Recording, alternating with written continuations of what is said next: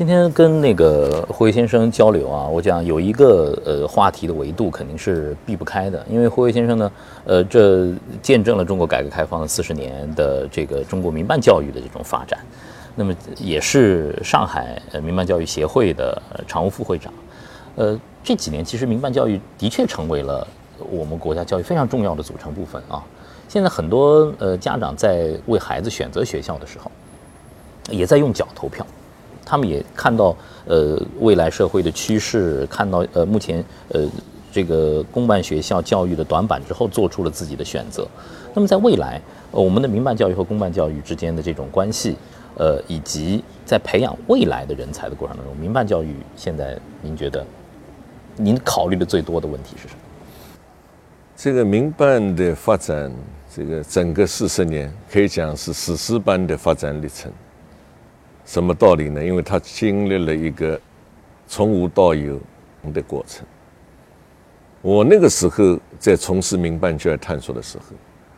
全中国的民办教育不过只有几十家，或者说上百家。到今天，两零一七年我们进行的统计，民办教育已经到了十七点七六万家。民办学校的学生现在已经有五千一百二十万学生，占了整个中国教育的四分之一的江山。我们学前教育已经超过了半壁江山，所以我们讲这个已经成为不可小觑的这个力量，推动的整个中国教育的发展。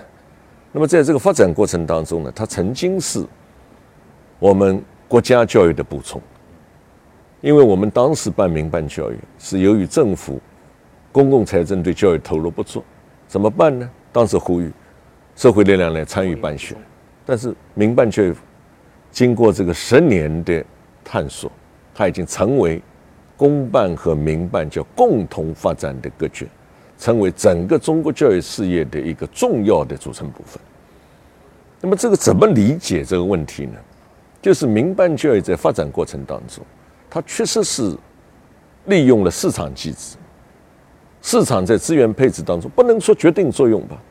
也有相当重要的推动作用。所以民办教育它利用了它的体制的灵活性，它机制的创新性，它走了一条这个相对来说叫做政府宏观管理、社会广泛参与、学校自主办学的道路。自主，它是自主办学的道路。我认为他还是积累了很多在办学当中的经验。比如说，他比较早的提出了学生至上、学生为本的观念。在不同的学生，你能够找到差异化的需要，他能够给你对口服务，满足家长的不同的需要。第二，他这个课程在这个整个这个发展过程当中，民办教育在发展过程，他对课程在跟这个全球接轨当中，它走得比较快的。国际课程这两年引进那么多，开始我们走的路就是照搬，IB 课程、美国 AP 课程、英国 A Level 课程，这个加拿大的 BC 课程。但现在你看，那我们慢慢走，怎么把这个融合课程？融合课程，我们把中国的文化、西方的优势、国际的课程的标准，把它结合起来，满足了家长的选择，特别是提供了。学生广泛性的这个教育的选择的需要，同时我们这教育也有层次，所以你看那个上海，尽管这么一个城市了，大家有一点评价是都是一致的，就是上海的教育最体现了它的多元化，海纳百川，体现了它的包容性，你不同的家长在上海都能选择到他所需要的教育。那么倒过来，我们讲共同发展的格局，就是民办教育的这些推动，实际也在不断的促进了公办教育的改革。我们公办教育现在也提出了通过集团办学来改善我们的教育质量。我们也提出了办好家门口好学校。今年我们市教委提了一个口号，就是通过翻炒，上海人叫糖炒荔枝，把底部的荔枝朝前朝上炒。这个概念，我们把薄弱的、短板的，特别是我们初中教育，我们来了一个提升工程啊。所以，我们在这个整个发展过程中，因为有了民办教育，有了这个鲶鱼效应，也推动了公办教育的发展。同样呢，我们公办教育在规范化的办学过程当中，他们的好的做法，比如说加强党的领导，比如说公办教育当中的财务管理的办法，比如说它的公开化、它的透明度，倒过来也在促进这个民办教育的发展。所以我们讲这个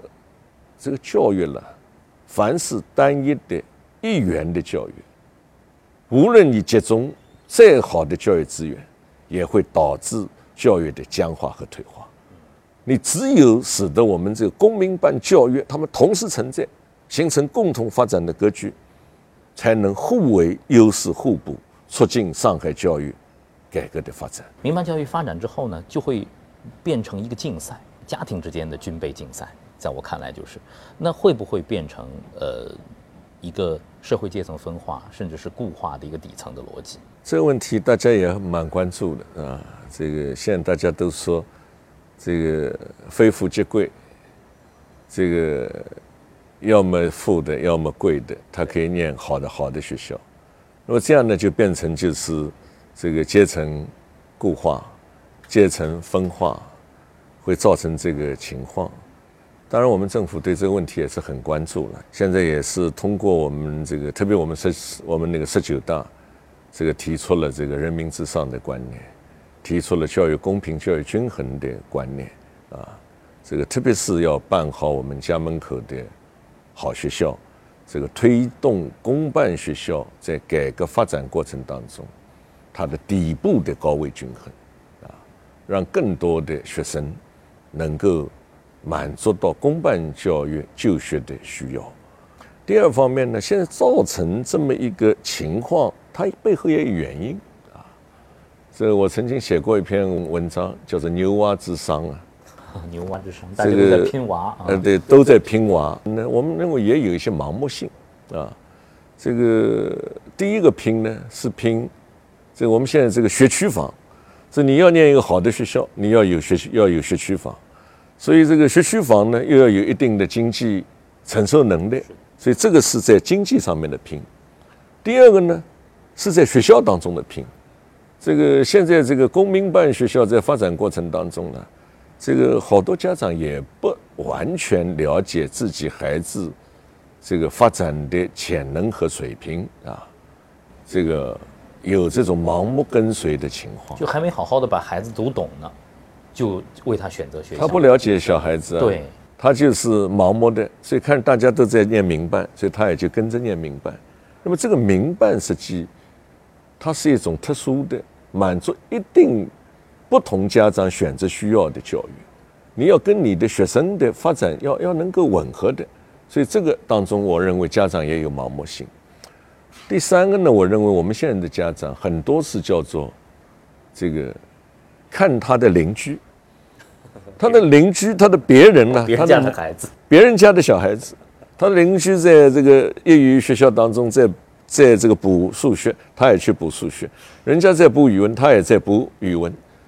所以这个呢，就导致了我们讲这个整个的这个社会了，现在处在一个这个焦虑的状态啊。这个焦虑状态在很大的程度上，跟我们这个家长。他缺乏定律，这个缺乏这个对教育规律的认识，特别是缺乏对他子女本身的认识。所以，我们现在那个好多家长，他送小孩子去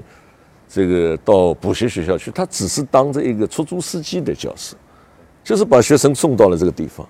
实际我们讲这个家长跟孩子的关系，最好的方式是家长对孩子的陪伴。你跟他孩子的陪伴，跟孩子能够交流。跟孩子能够推心置腹的这个进行这个讨论一些问题，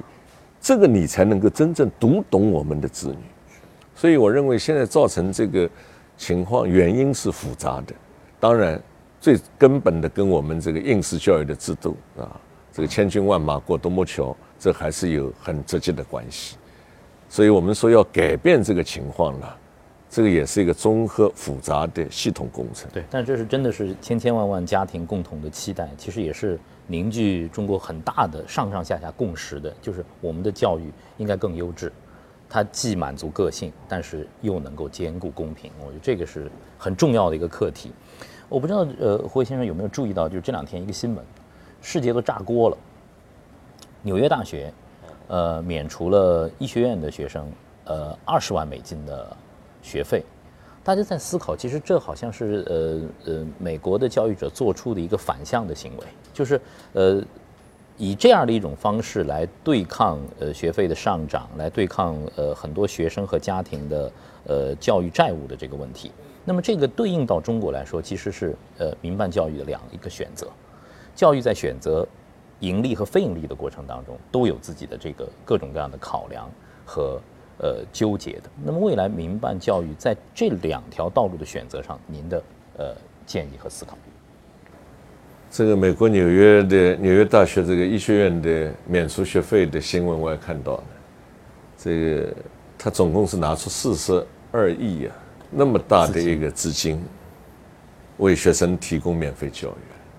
这可以讲是我们教育的最高境界了。这个中国还是在为这个民办教育的盈利非盈利的分类啊，现在是一个争吵不休的时候，是吧？这个当然，我认为这个关键是处在不同的发展阶段啊。这个美国的这个私立教育，特别是私立大学的发展，它有两百多年的历史啊，这个已经慢慢进入了一个相当成熟的阶段。而且，国美国的私立大学，基本上面是好教育的资源，都集中在美国的私立高校。而中国这两年还刚刚这个民办教育刚刚崛起，特别是我们高等教育啊，这个能够跟我们公立的高等学校，像北大、清华、复旦、交大，能够比拼的，几乎还没有啊。所以，我认为第一个就是我们是。处在一个不同的阶段，那么我们这个民办教育发展呢，从我们原来讲的啊，我们两零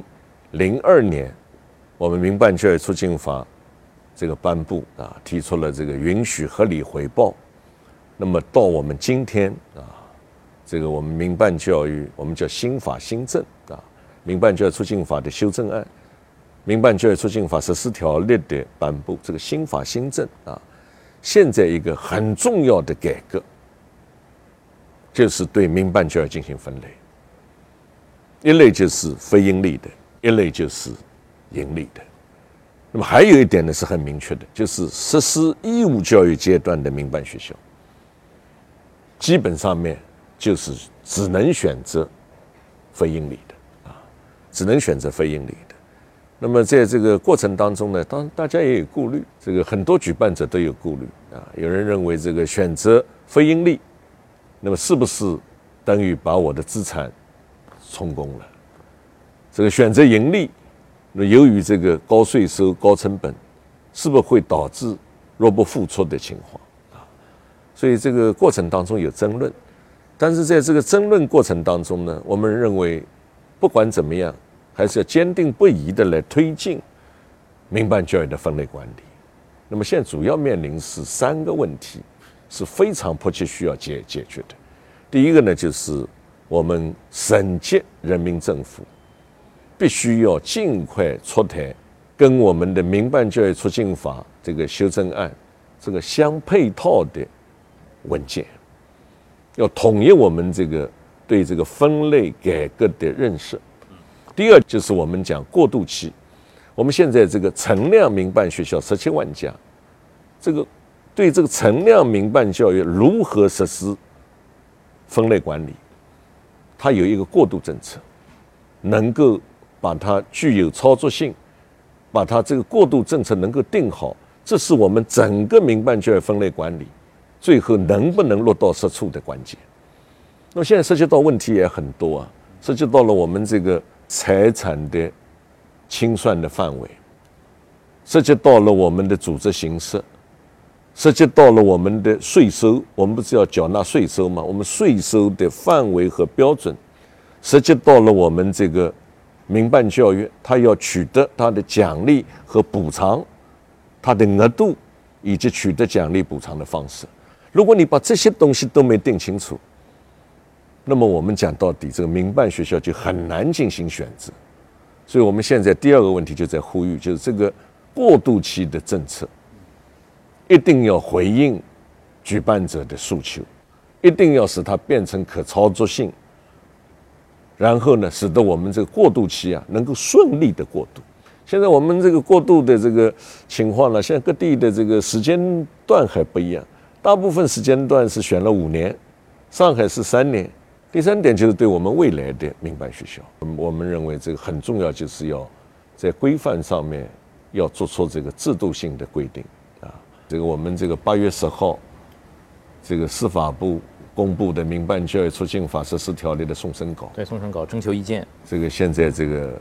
引起了比较大的反响。嗯，因为两条，一条就境内的外资企业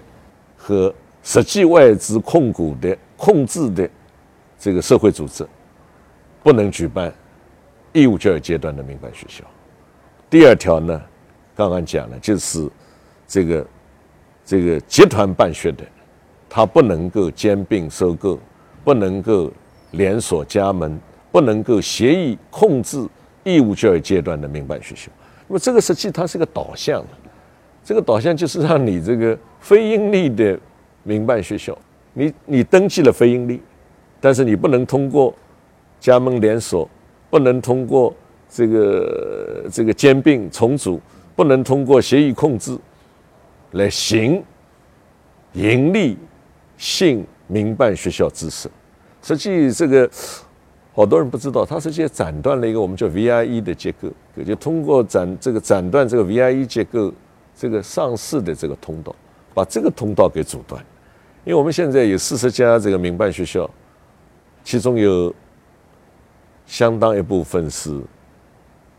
非学历的义务教育民办学校，是正是您说的这两条，所以说呃，当天其实在香港的资本市场上就引起这么大的波澜。这个凡是涉及到的这个民办教育的股票，齐刷刷的应声跌落。资本市场呢，更多的是看一个预期，那么现在呢，还只是送审和征求意见。呃，您的判断就是最终的在呃呃。形成文字的那个，他能不能真正的听取各方的意见？送审稿呢？第一，我们要看到基本的方向、框架、条款已经明确了，导向也是清晰了，就是盈利性的民办学校更加放开，非盈利的民办学校需要更加规范。但是，因为它是叫征求意见稿嘛，还是要汇集众志，听取民意，完善最后的送审稿。所以，我认为这个在这个听取意见当中，那么怎么把这个两方面的担忧，能够通过我们这个法律条款的完善，能够来回应这些问题啊？这个其中有一个很重要的担忧，法规出台以后。是不是会导致我们社会资本进入民办学校会受阻，会打消资本的积极性？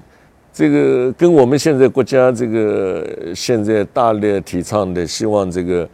资本能够进入我们的教育啊，这个促进我们教育的改革发展，这个整个思想是背道的。所以这方面他能不能在这个修改当中啊，